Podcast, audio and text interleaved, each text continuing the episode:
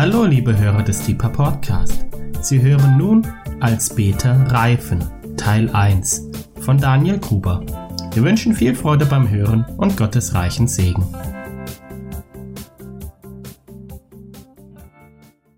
Als Beta reifen, Teil 1 und Teil 2, diese Woche und nächste Woche.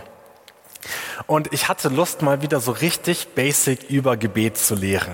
So, ja, wir beten tatsächlich ziemlich viel im Gebetshaus und man kann über Gebet auch endlos viel lesen. Es gibt Bücher über Bücher über Bücher über Gebet und um ehrlich zu sein, ich lese nicht ganz so viele Bücher über Gebet, wie man vielleicht denken könnte. Immer mal wieder gönne ich mir eins, natürlich am liebsten von Pete Gregg, Johannes Hartl und Co. Ähm, Reiners Bücher sind auch ziemlich gut. Wir haben gute Literatur.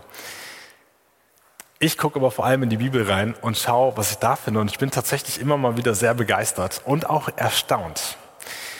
Ich habe letzte Woche eine Masterarbeit über die Gebetshausbewegung gelesen. Und das erstaunt uns natürlich nicht. Gebetshausbewegung ähm, bringt auch in der theologischen Welt natürlich so ein bisschen äh, Fragen auf und Leute fangen an, sich damit zu beschäftigen. Letztes Jahr habe ich auch zwei Abschlussarbeiten äh, von der Uni Leipzig gelesen, die über Gebetshausbewegung und Arbeit gingen. Ist interessant. Also Leute be bewegen sich damit, ja, bewegen sich damit auch, äh, beschäftigen sich auch mit dieser Frage. Also habe ich letzte Woche wieder so eine Masterarbeit darüber gelesen und fand die sehr interessant, vor allem als er zu dem Punkt oder sie, ich weiß, kenne die Person dahinter gar nicht, ähm, zu dem Punkt kam, warum wir beten. Und da kam die Person zu drei hauptsächlichen Punkten. Oh, die PowerPoint funktioniert. Das andere Kabel sollten wir direkt wegwerfen, damit wir da nicht wieder drüber stolpern. Wunderbar. Danke, Jürgen. Und dann kam ich also auf diese drei Punkte und er hat rausgefiltert, wir beten, um Gott zu gehorchen. Wir beten, um mit Gott zu kommunizieren. Und wir beten, um in Übereinstimmung mit Gottes Willen zu kommen. Und es ist alles drei, sind das gute Punkte. Allerdings habe ich das reflektiert und mir überlegt, warte mal kurz, gehorchen, kommunizieren, in Übereinstimmung mit seinem Willen zu kommen. Ist da denn überhaupt Platz für mich? Ist da denn überhaupt Platz für uns im Gebet? Sind wir, man könnte, ja, man könnte, ich glaube nicht, dass die Person das damit gemeint hat, ich weiß aber auch nicht, ob sie es richtig reflektiert hat, man könnte also auf die Idee kommen, wenn wir die perfekten Christen sind und die perfekten Beter sind, dann sind wir die perfekt fremdgesteuerten Wesen von Gott. Ich glaube aber eigentlich nicht, dass Gott uns geschaffen hat dafür, dass alles nur nach seinem perfekten Plan läuft, in dem Sinne, dass wir gar nicht mitmischen. Also dann hätte das ganze Ding wahrscheinlich ein bisschen anders aufgebaut. Ja, ihr kennt die ganzen Geschichten. Ich glaube nicht, dass wir diese Verse immer ganz richtig verstehen, wenn es heißt, wie Johannes der Täufer betet, ich muss abnehmen, er muss zunehmen. Das kann nicht heißen, dass wir so weit abnehmen, dass von uns hinterher nichts mehr da ist und nur noch Jesus da ist, also ich, ne, ich provoziere ein bisschen, dass wir hinterher gar nicht mehr da drin existieren. Also er hätte uns ja nicht schaffen müssen, wenn er nichts von uns haben will. Also wir dürfen dieses Gebet nicht falsch verstehen, ja, dass ich abnehmen muss und der zunehmen muss. Was ist hinterher mit mir? Es geht nicht darum, um unsere Annihilation, um unsere Auflösung.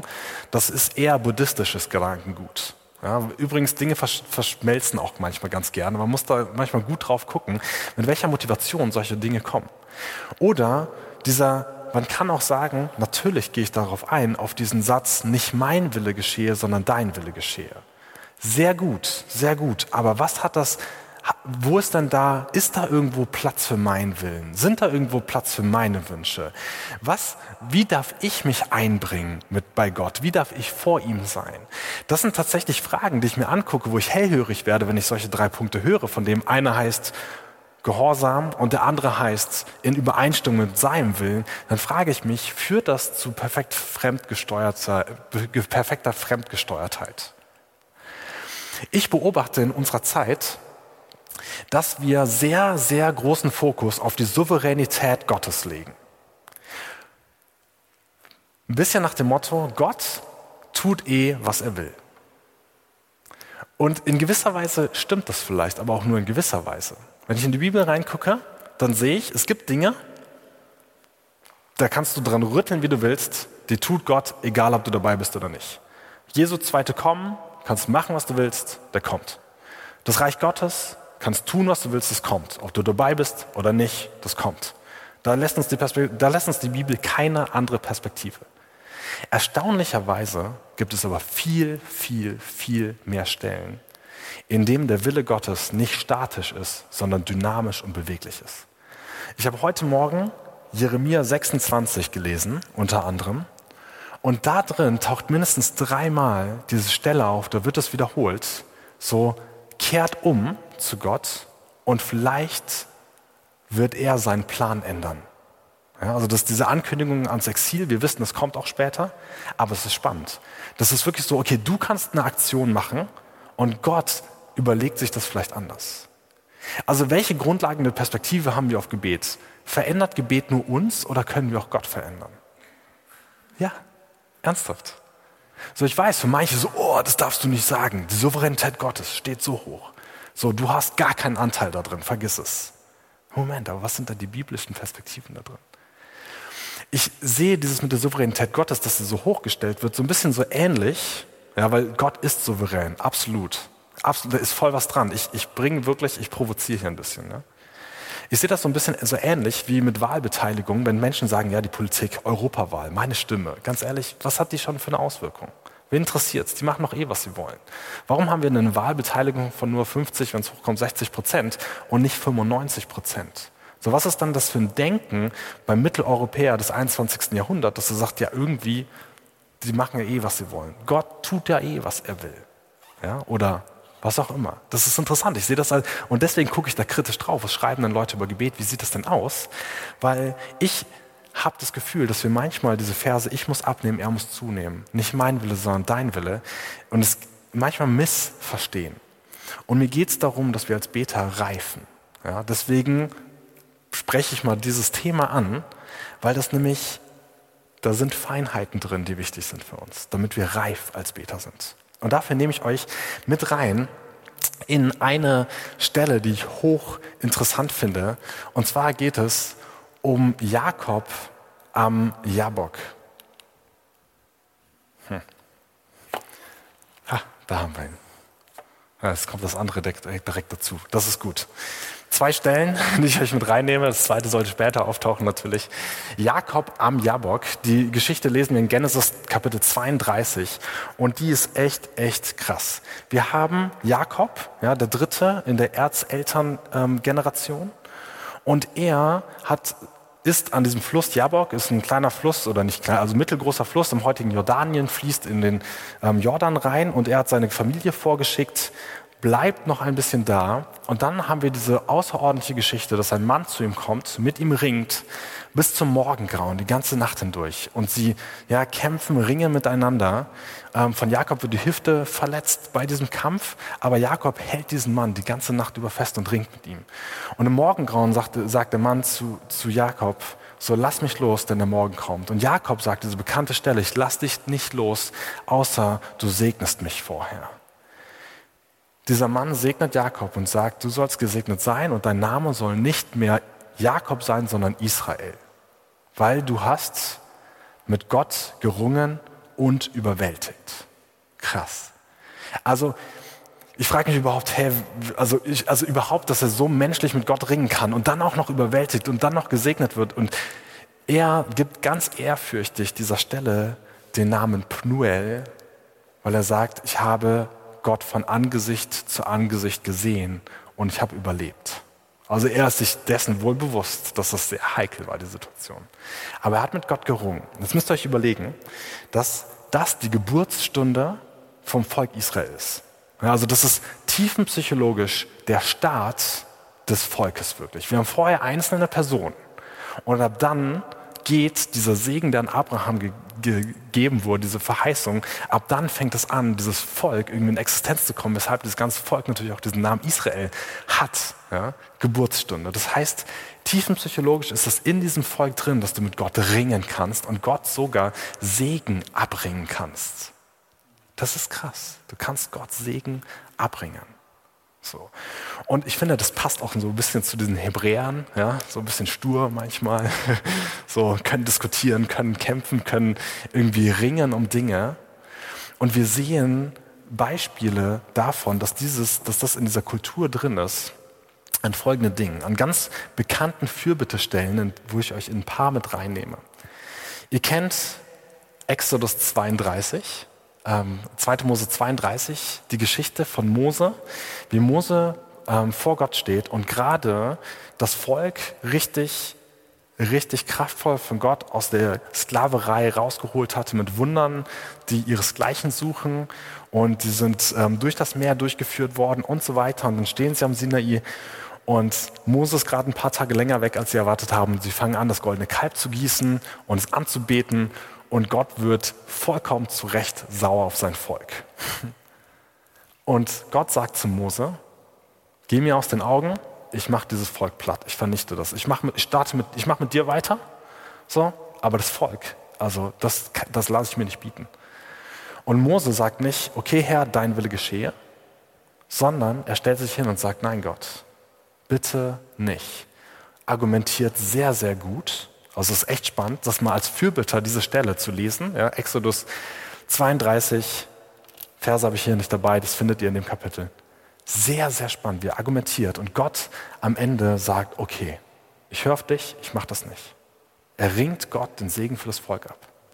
Übrigens interessant, er hat wirklich auch richtig das Volk im Blick. Weil, also ich meine, Gott hat gesagt, ja, ich mache mit dir weiter, wäre auch nicht schlecht gewesen, oder? Ja gut, dann ist Abraham der Sippenvater.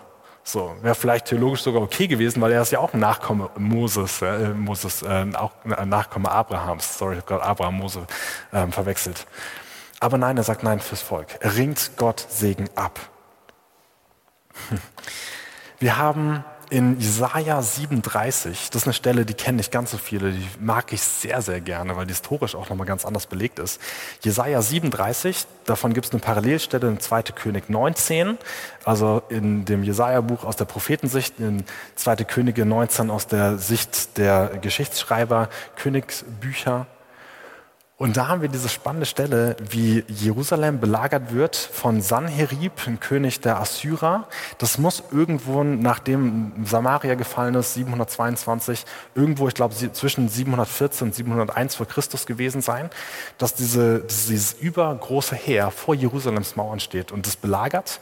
In der Zeit damals war so ein Kampf meistens nicht von über Nacht vorbei, sondern das wurde lange belagert. Samaria wurde, glaube ich, drei Jahre belagert, bis das platt gemacht wurde und die verloren haben. Ähm, also das waren sehr strategische Kämpfe da und okay, aber diese, dieses riesige Heer steht vor der Stadt und die kriegen vollkommen zu Recht Panik. Das war ihre letzte Stunde, sogar übereinstimmt mit den Prophetenworten vorher, ja, die gesagt haben, passt auf. So. Und dann geht, dann betet Hiskia, der König, betet selber und bittet auch Jesaja darum, Fürbitte zu tun. Und sie gehen in den Tempel und sie beten und ähm, Gott erhört das Gebet, dass er diese Stadt rettet. Und in Jesaja, also genau, in Jesaja 37 steht, dass in der Nacht ein Engel rausging, 185.000 Soldaten des gegnerischen Heeres umgebracht hat, die am nächsten Morgen nur noch Leichen gefunden haben und nach Hause gegangen sind. Historische Bücher über diese Zeit sagen, man vermutet eine Seuche oder irgendwas, weil man kann sich das auch nicht erklären, ähm, warum die wieder abgezogen sind. Die hatten doch so ein großes Heer. Sehr spannend. In dieser Parallelstelle, also wieder, ja, da ringen sie um Gott, äh, ringen sie mit Gott darum, dass sich etwas verändert. Gottes Wille ist vielleicht nicht statisch, sondern dynamisch. Ja. Eine andere Stelle, in dieser Parallelstelle, in Könige ähm, 2. Könige 19, in dem Kapitel nach 20, geht es wieder Hiskia, der König, darum, dass er sterben wird. Er ist krank, ja, also er kennt Gott, er weiß, was Gebet für eine Power hat. Er ist krank. Jesaja kommt sogar hin und sagt, das war's, ja, beende so äh, gut dein Leben. Und während Jesaja noch aus dem ähm, Palast rausgeht, noch nicht ganz draußen ist, hören wir, dass parallel Hiskia in seinem Schlafzimmer sich umdreht, zu Gott betet und sagt, Herr, so ich will ja, umkehren zu dir, schenk mir noch weitere Tage meines Lebens. Gott hört direkt das Gebet. Jesaja noch gerade auf den Stufen raus aus dem Palast. Gott sagt zu ihm so, geh wieder zurück, sag Hiskia, ich gebe ihm 15 Jahre zu seinem Leben dazu. Ich frage mich, wie das sein muss, wenn du weißt, ich lebe noch genau 15 Jahre. Ja? Wir wissen es ja zum Glück immer äh, in der Regel nicht. Ähm, aber spannend, schon wieder, krass, mit Gott gerungen und sogar irgendwie da was abgerungen. Ja? So, echt krass. Und dann noch eine, eine Stelle, vielleicht Daniel Kapitel 9. Daniel liest, also könnt ihr euch gut vorstellen, dass das natürlich ein Vorbild von mir ist. Ne? Echter Beter, einer, der die, die Bibel, ja, die Schrift liebt. Daniel 9, er ist da und liest Jeremia. Finde ich cool, ja? wenn so die, so die alten Helden von den noch älteren Helden so die Sachen lesen. Und er kommt darauf, dass die, äh, das Exil 70 Jahre dauern soll. So, und er, das finde ich auch wieder spannend. Er lehnt sich nicht zurück, denkt sich, okay, gut, das, Gott hat es so gesagt, also fertig, Gott tut eh, was er will. Nein, er fängt an dafür zu beten, sagt, Herr, da steht 70 Jahre, das ist dein Wille, ich bete dafür, dass der wirklich in Existenz kommt. Diese Fürbittestelle ist nochmal anders als die von Mose. Ja? Oder anders, also eigentlich keines genau wie die andere. Die, sind, die haben alle ihre eigenen Feinheiten und Individualitäten, Aufbau und so weiter. Aber es ist krass, wie hier er sagt, okay, und jetzt bete ich dafür, es steht da drin, ich erinnere Gott daran, dass das auch wirklich passiert. Es scheint, als wäre das Gebet von ihm dafür wichtig. Und das finde ich eh voll verrückt. Ich habe das mal in einer Lehre von Johannes Hartl, hat mich das das erste Mal, als ich das gehört habe, sehr erstaunt, dass er sagt so, Gott sucht sich die Fürbitter für seine Pläne. Und das wäre was, was wir hier bei Daniel sehen. Daniel sieht den Plan Gottes und er betet dafür, dass er in Existenz kommt. Ja, also wie als bräuchte es sogar die Beter, damit das passieren kann. Also das ist sowieso was, was mein Kopf irgendwie echt, also ein bisschen hm, durcheinander bringt. Ja, so von wegen Souveränität Gottes tut er nicht eh, was er will. Moment, er braucht jetzt auch noch Beter dafür. Das ist irgendwie krass. Und das bringt mich ein bisschen auf den Gedanken, dass Gott wirklich uns nicht als perfekt fremdgesteuerte Wesen haben will, wenn wir perfekten Christen sind, sondern als diejenigen, die ihre Verantwortung wahrnehmen und Gott gegenüber sind. Das ist das, wie ich das verstehe, wenn ich die Bibel lese, dass wir Gott gegenüber sein sollen. Ja? Und deswegen ein bisschen überspitzt diese, diese Sachen, so dass wir das falsch verstehen können. Er will nicht, dass alles von uns verschwindet. Da ist irgendwie, wir dürfen, wir dürfen unseren Willen mit zum Vater bringen. Also, wir, also wenn ich auch ne, hier das Ganze ein bisschen äh, auf die Spitze treibe, ist, muss man natürlich sagen, alle diese Beter waren sich zutiefst bewusst, dass Gott Gott ist und sie nicht. Absolut. Man kann, ja, und das haben, die nicht gemacht, man kann nämlich auf der anderen Seite vom Pferd runterfallen und nur deine eigene Agenda zu Gott bringen und sagen, segne meine Agenda. Kann auch mal funktionieren, kann ich nicht ausschließen, wenn ich die Bibel lese. Aber das ist, glaube ich, nicht der Punkt. Der Punkt ist, dass wir unseren Wunsch, unseren Willen zu Gott bringen und den an Gott schleifen lassen.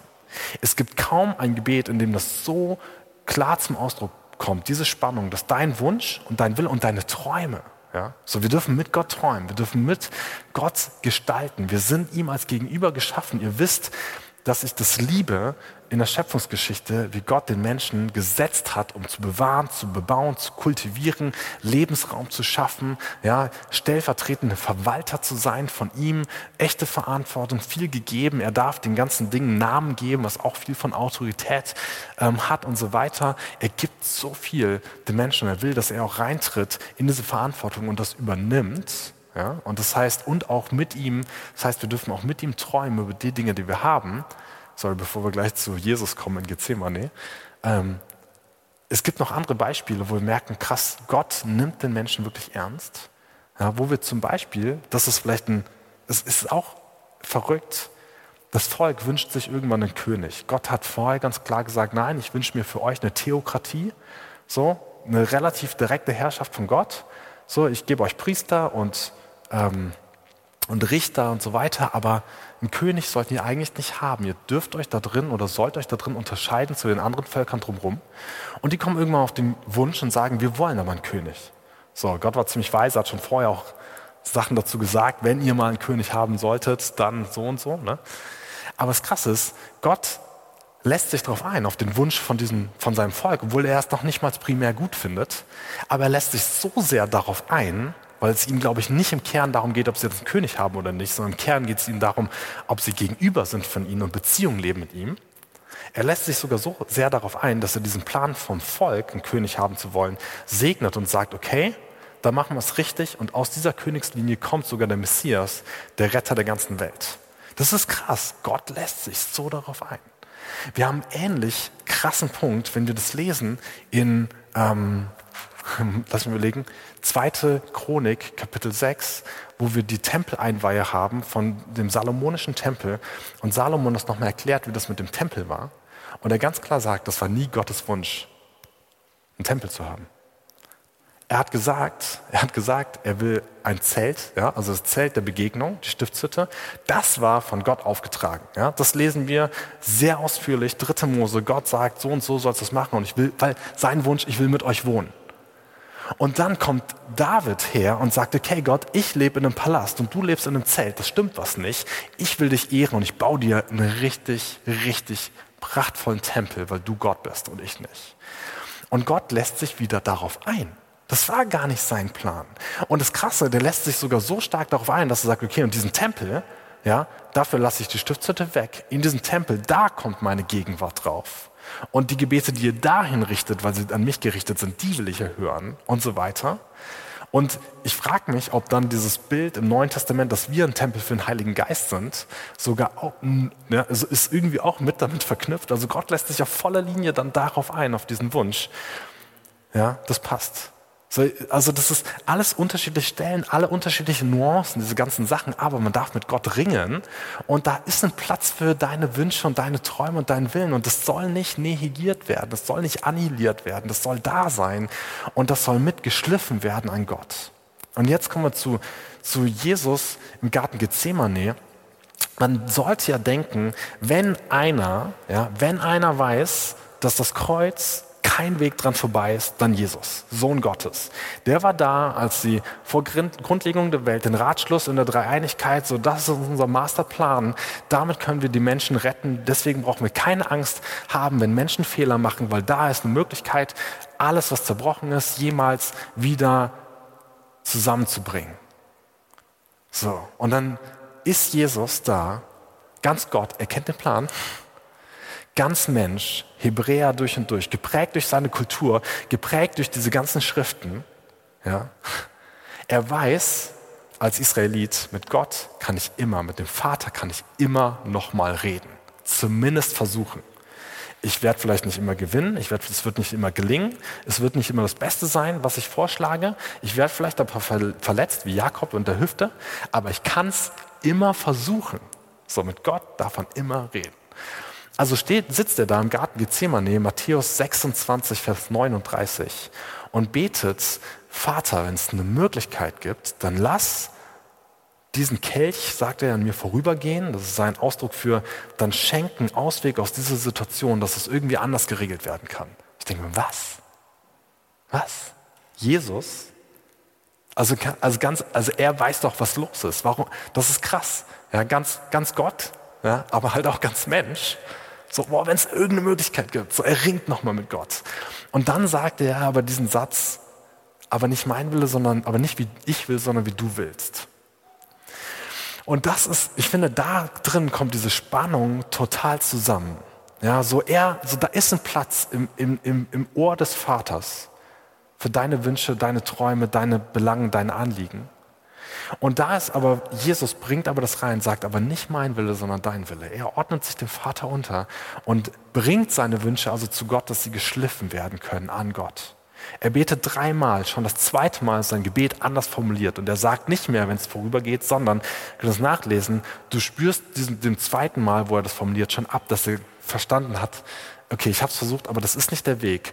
Sein, seine Gedanken, seine Wünsche ähm, gleichen sich, schleifen sich und gleichen sich schon dem des Vaters an und er kommt in Übereinstimmung. Von daher hat der, die Person, die die Masterarbeit geschrieben hat, schon noch recht. Es geht auch um Übereinstimmung des Willens. Aber wie funktioniert die? Es geht nicht darum, dass du all deinen Willen, all deine Wünsche, all deine Träume ablegst. Das, das, dann, das funktioniert nicht dann schaffen wir es nicht, diese Welt zu gestalten, wenn wir nicht diese Träume und Dinge und Sachen mitbringen, die Gott doch auch in uns reingelegt hat. Das Wichtige ist, sie aber an ihm zu schleifen. Das ist nämlich gerade diese Sache, wenn du deine Agenda mitbringst und, und denkst, okay, das bringe ich jetzt, boxe ich jetzt durch, kann funktionieren, es kann das Falsche sein. So, du betest, dass die eine Arbeitsstelle, die ist, ja, Gott segne es, lass mich das, dass die mich annehmen aber vielleicht, wenn du nicht offen bist, dass Gott vielleicht einen anderen Plan hat, sagt so, hey, weißt du was, die werden dich nicht annehmen und das ist gut so. Wenn du das nicht hast, also das ist ein Miteinander, das ist ein an sich aneinander schleifen lassen. Ich habe übrigens eine, ein Beispiel noch vergessen von Abraham. Könnt ihr euch das vorstellen, dass du mit Gott feilst über etwas? Abraham Ja, da ist Gott, zwei Engel und Gott, drei Personen da. Und er, er ringt mit Gott darum, dass die Stadt, in der sein ich glaub, Schwager Lot lebt, nicht vernichtet wird. Und, sagt, und wenn 50 da sind, wenn 40 da sind, wenn 20 Gerechte da sind, so, dann verschone die Stadt. Er feilscht mit Gott. Wie krass ist das denn? Ja, aber passt vollkommen rein ins hebräische Denken. Du darfst mit Gott ringen. Und deswegen, da ist ein Platz für uns als Beter, mit Gott zu ringen. In der absolut, also das ist, wie gesagt, in der Ehrfurcht zu dem, wer Gott ist. Er ist Gott und wir nicht. In der Ehrfurcht, dass seine Pläne, seine Gedanken höher und besser sind als unsere. Aber du musst nicht, und das ist das, wo ich mir wünsche, dass wir als Beter darin mehr reifen, du musst nicht alle deine Vorstellungen ablegen, sondern du darfst sie mit reinbringen. Du darfst sie schleifen lassen. Ja, wahrscheinlich werden davon auch manche zerstört und zerschmettert, aber andere vielleicht gehighlightet, hervorgehoben von Gott und er sagt, das ist was, das ist nach meinem Herzen. Lass uns daran arbeiten. Oder er sagt, okay, du möchtest das, lass uns das tun, weil er will ein Gegenüber, er will ein Miteinander. Das will er. Und auf diesem Hintergrund, ja, mein, nicht mein Wille, sondern dein Wille, ja, aber bring deinen Willen mit, so, und red mit ihm darüber und versuch seinen Willen zu erkennen in den Dingen. Okay. Ihr habt das verstanden? Ähm, ach so, übrigens, Gebet darf auch dynamischer ablaufen in dem Sinne, wir lesen im Hebräerbrief, wo über Jesus gesagt wird, dass er unter lautem Geschrei und mit Weinen gebetet hat. Kannst du dir das vorstellen? Jesus mit lautem Geschrei und mit Weinen gebetet. Kann sein, dass diese Stelle im Hebräerbrief auf, die, auf das Gebet in Gethsemane zutrifft. Ja? Aber der hat das wirklich zum Ausdruck gebracht. Gut, für uns Deutsche wird es jetzt auch nicht immer total passen, wenn wir schreiend vor Gott im Gebetsraum stehen. Ja. Wir dürfen das auch ein bisschen angepasst an unsere Mentalität tun, die Dinge. Aber einfach, das ist auch was, ja, auch interessant. So, Jesus hat ganz schön Gas gegeben. So.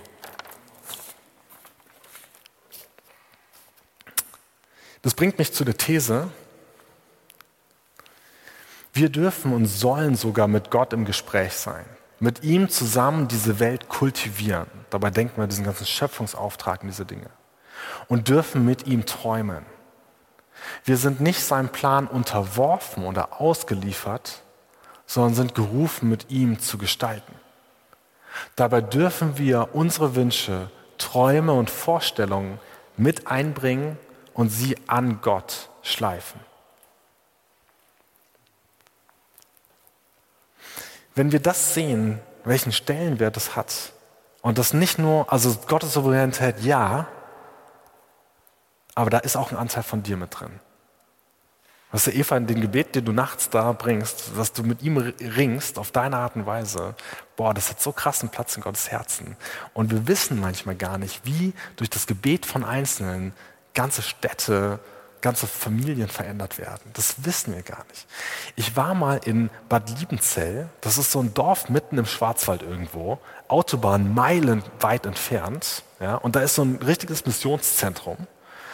Und ich so, hey, wie kann das denn sein, dass jemand das da hinbaut? Also wenn ich strategisch ein Missionszentrum planen würde, dann würde ich das am besten so drei Kilometer weit weg vom Frankfurter Flughafen, so zwischen, ah nee, da ist ja auch ein ICE-Bahn, ist super, ja, also irgendwo strategisch, wo Leute gut an- und abreisen können und so weiter und vielleicht irgendwie freies Land, wo es günstig ist und nicht irgendwelche Berge und Dorf und keine Ahnung. Ja, also für das ganz anders planen. Ich so, also wie kann das sein, dass hier so ein Missionszentrum ist? Und die Geschichte dazu, die mir jemand da erzählt hat, so wie ich sie mitgekriegt hat, ja, wahrscheinlich die Geschichten verändern sich ja über die Zeit immer so ein bisschen. Ne? Wie ich die mitgekriegt habe, war die, dass da eine Nonne oder Diakonisse, also eine Frau des Glaubens war, die, da nickt jemand, ja, die Geschichte ähm, so oder so ähnlich. Nina Stahl. Lina Stahl. Diese Dame hat aus ihrem Fenster diesen Berg gesehen und dafür gebetet, dass der für Gott in Brand steht. Jahre und Jahre und Jahre, lange Zeit. Und was passiert ist, ist, dass eine Missionsgesellschaft hinkommt, hat da ihr Zentrum aufgebaut. Auf diesem Berg gibt es eine oder gab es eine Jüngerschaftsschule, die heißt Fire Mountain Training School. Ja? Wo ich dachte, das ist wie cool. Eine Frau, die einfach dafür betet, sagt, also vielleicht hat Gott sich auch gedacht, ja klar, Deutschland braucht noch so ein Missionszentrum, aber vielleicht hat er nicht gesagt in Bad Liebenzell, aber dann hat er das Gebet dieser Frau gehört, hat gesagt, okay, warum nicht? Ich lasse mich auf deine Wünsche mit ein, ist doch okay. So, für mich ist das kein Problem, ob da eine Autobahn ist oder nicht. So, für euch aber. Und solche Sachen finde ich, wow, wow. Ich weiß auch die gesamte Gebetshausarbeit. Wir kennen zwei ältere Damen, die dafür gebetet haben, wo wir wissen, wir stehen auf den Schultern von denen. Wenn die dafür nicht gebetet hätten, keine Ahnung, ob Rainer Jesus kennengelernt hätte auf die Art und Weise. Keine Ahnung, ob das Ganze passiert wäre hier. Ja? Das ist krass. dass wir dürfen unser Gebet nicht unterschätzen. Wir haben da echt, echt einen Plan drin. So. Es gibt Dinge, die nicht passieren, wenn wir nicht dafür beten.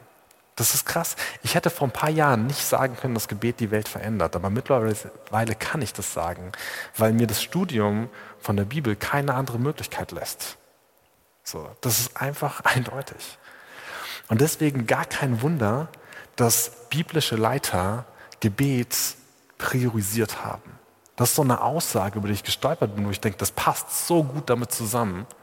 Ja, wenn Gebet so eine Kraft hat, wenn er so viel ist daran, dass ich als ungestümer junger Leiter meine Wünsche und Pläne an Gott schleifen darf, damit die richtig Charakter und Karat bekommen, ja, dann ist das klar, dass biblische Leiter, dass die Gebet priorisiert haben. Und ich will euch da zum Abschluss noch vier Beispiele mitgeben. Das erste ist Josua.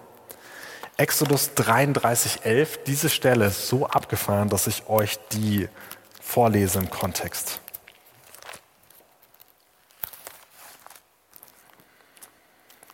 2. Mose 33, ich lese ab Vers 7. Mose nun nahm jeweils das Zelt und schlug es sich außerhalb des Lagers auf, fern vom Lager für sich und nannte es Zelt der Begegnung. Und es geschah, jeder, der den Herrn suchte, ging zum Zelt der Begegnung außerhalb des Lagers hinaus. Es geschah auch, so oft Mose zum Zelt hinausging, dann standen alle Leute auf, die sie und sie traten jeder an den Eingang seines Zeltes und sahen Mose nach, bis er in das Zelt hineinkam. Und es geschah jedes Mal, wenn Mose in das Zelt kam, dann stieg die Wolkensäule herab und blieb am Eingang des Zeltes stehen. Und der Herr redete mit Mose. Und das ganze Volk sah die Wolkensäule am Eingang des Zeltes stehen. Und das ganze Volk erhob sich und sie warfen sich nieder, jeder am Eingang seines Zeltes. Und der Herr redete mit Mose von Angesicht zu Angesicht, wie ein Mann mit seinem Freund redet. Dann kehrte Mose ins Lager zurück. Also, äh, wo, ist, wo ist denn jetzt Josua? Moment. Ich finde es so das ist so beeindruckend, so wie ein Freund. Ja, die redeten miteinander, tauschten Gedanken aus. Und dann ist der Vers danach, sein Diener, Josua aber, der Sohn des Nun, ein junger Mann, wich nicht aus dem Inneren des Zeltes. Krass. Das muss ein krasser Mann gewesen sein, dieser Josua. Zu der Zeit noch gar nicht auf der Bildfläche, ja, kann sein, dass junge Leiter und Leiterinnen in unserem Gebetshaus in den Nächten und so weiter ausgerüstet werden, ja, weil sie sich mit Gott eintunen. Und dieser Mann Josua ist jemand, wo wir wissen, wow, der war echt im ziemlichen krassen Einklang mit Gottes Herzen. Ne? Der war neben Kaleb, den, den, Namen kennt man auch meistens ganz gut, ähm, waren das die zwei Kundschafter, die als erstes ins Land äh, Kanaan reingegangen sind und die einzigen von zwölf, glaube ich, die einzigen beiden, die gesagt haben, wir schaffen das, das Land einzunehmen, weil sie Gottes Verheißungen kannten und den geglaubt haben. Dieser Mann Josua übernimmt die Führung für dieses ganze Volk, den Staffelstab nach Mose und leitet die gesamte Landeinnahme. Und ich kann mir gut vorstellen, dass das die Geburtsstunden waren für dieses Herz dieses Leiters, ja, dass er geprägt wurde von Gottes Gegenwart, weil er wirklich Gebet priorisiert hat. Daniel, selbstverständlich, einer meiner Helden. Daniel, Kapitel 6, Vers 11 lesen wir, dass er sich Zeit genommen hat, dreimal am Tag zu beten. In einer Umgebung, bei einem Tagesablauf und so weiter, ähm, wo er wahrscheinlich nicht viel Zeit dafür hatte, weiß auch nicht, wie ausgeprägt und ausgedehnt seine Zeiten waren. Vielleicht konnte er nicht wie Josua den ganzen Tag da drin verweilen, aber er hat sich dreimal am Tag Zeit genommen zu beten. Und dieser Mann, ja, da sehen wir das durchdrungen. Eine Kernsache, die dir auffällt, wenn du, wenn du Daniel liest, dann merkst du, dass die Leute über ihn sagen, ein besonderer Geist von Gott ist in ihm. Das kommt immer wieder in diesem Buch vor. Die Leute spüren das, voll die Beziehung da. Er hat Gebet priorisiert, obwohl es ihn was gekostet hat. Ich glaube, auf diese Stelle hin wird er, glaube ich, in die Löwengrube geworfen. Ich bin mir nicht ganz sicher. Kann auch sein, dass das ein bisschen früher war. Aber auf jeden Fall hat es ihn was gekostet, dass er sich diese Zeit genommen hat, ähm, Gebet priorisiert hat. Jesus. So, und da seht ihr, da sind direkt mehrere Stellen. Ich bin nur das Lukas-Evangelium durchgegangen nicht die anderen drei, ja, und habe nur da bei mir kurz angeguckt, welche Stellen da ich da so unterstrichen habe, wo Jesus sich richtig Zeit nimmt für Gebet. Lukas 5, Vers 16, Lukas 6, Vers 12, Lukas 9, Vers 28, Lukas 11, Vers 1, und es sind immer so, es sind oft krasse Momente. Ja? So nach dem einen Mal beten ähm, wählt er danach seine, seine Jünger aus. Ja? So, wow, mit Gott geschliffen. Vielleicht hatte Jesus da auch Wünsche, ja, lass uns den und den nehmen. Und okay, ich könnte jetzt, keine Ahnung, ich, ich stelle mir gerade so vor, Jesus sagt so, lass uns Judas nehmen. Und Gott so, ja, ich weiß nicht. keine Ahnung. Nein, aber er, nimmt seine Sachen mit zu Gott, er redet mit dem Vater, sie, sie bringen ihre Dinge übereinander und dann geht er zurück und handelt. Und das sehen wir immer wieder. Ein Moment ist das, ähm, wo er auf, dem, auf diesem Berg Tabor ist, oder dem wahrscheinlich eher ein Hügel, das klingt so heroisch, so die Berge und Täler, wahrscheinlich ein Hügel, wahrscheinlich Tabor, ist, wo dieses, die Verklärung stattfindet, ja, wo Jesus in seiner Herrlichkeit zu sehen ist für die Jünger, auch wieder ein Gebetsmoment. Wir haben da viele Sachen. Und spätestens, nachdem die Jünger das einige Male beobachtet haben, wie Jesus das macht, fragen sie ihn nach dieser Stelle in Lukas 11.1, okay Jesus, lehre uns beten. So, die sehen das, wie sehr das priorisiert. Die sehen diese Kraft in seinem Leben und die sagt, okay, lehre uns beten. So, das ist eine Fähigkeit, die wir wollen. Ich wüsste von keiner anderen Fähigkeit, wo die Jünger gesagt haben, bring uns das bei. Ja. So, also, keine Ahnung. Ich meine, klar, die haben sich mal beschwert, so, oh, wir haben hier die Heilung nicht durchführen können, was ist da los, ja? Aber das ist wirklich eine Bitte, wo wir sagen, lehre uns das. Wir sehen das in deinem Leben, du lebst uns das so authentisch vor, was ist da los? So. Und natürlich haben wir da, ach, schaut mal, da habe ich das sogar noch für euch einmal visualisiert. Und da geht es natürlich auch noch weiter, dass es noch weitere Stellen im Lukas-Evangelium auch danach gibt, wo er betet. Und als letztes die Apostel. In Apostelgeschichte 2, Vers 4, dass die in der Anfangszeit sogar täglich zusammenkamen, um zu beten. Die haben auch Gebet priorisiert auf eine ziemlich radikale Art und Weise. Und die Apostel, die haben einige coole Gebete gesprochen und aufgeschrieben, die uns auch überliefert sind. Und die gucken wir uns nächste Woche an. Dann geht es nämlich darum, als Beta reifen Teil 2. Und wir werfen einen genaueren Blick auf die biblischen Gebete des Neuen Testaments, was wir davon lernen können. Und ich kann euch jetzt schon sagen, ich bin echt beeindruckt von der Perspektive, die mich in den letzten zwei Wochen, wo ich mich genauer damit beschäftige, auch schon anfangen zu prägen. Amen.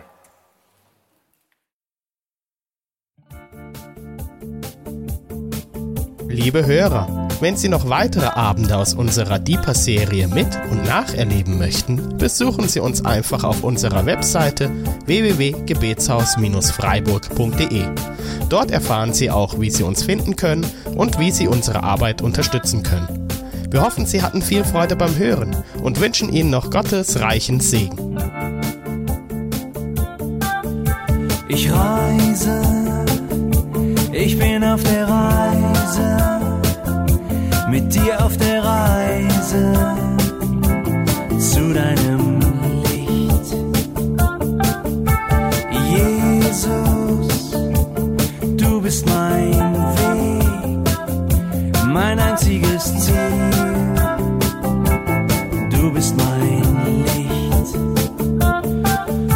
Ich will tiefer, weiter, höher, schneller, intensiver, klarer.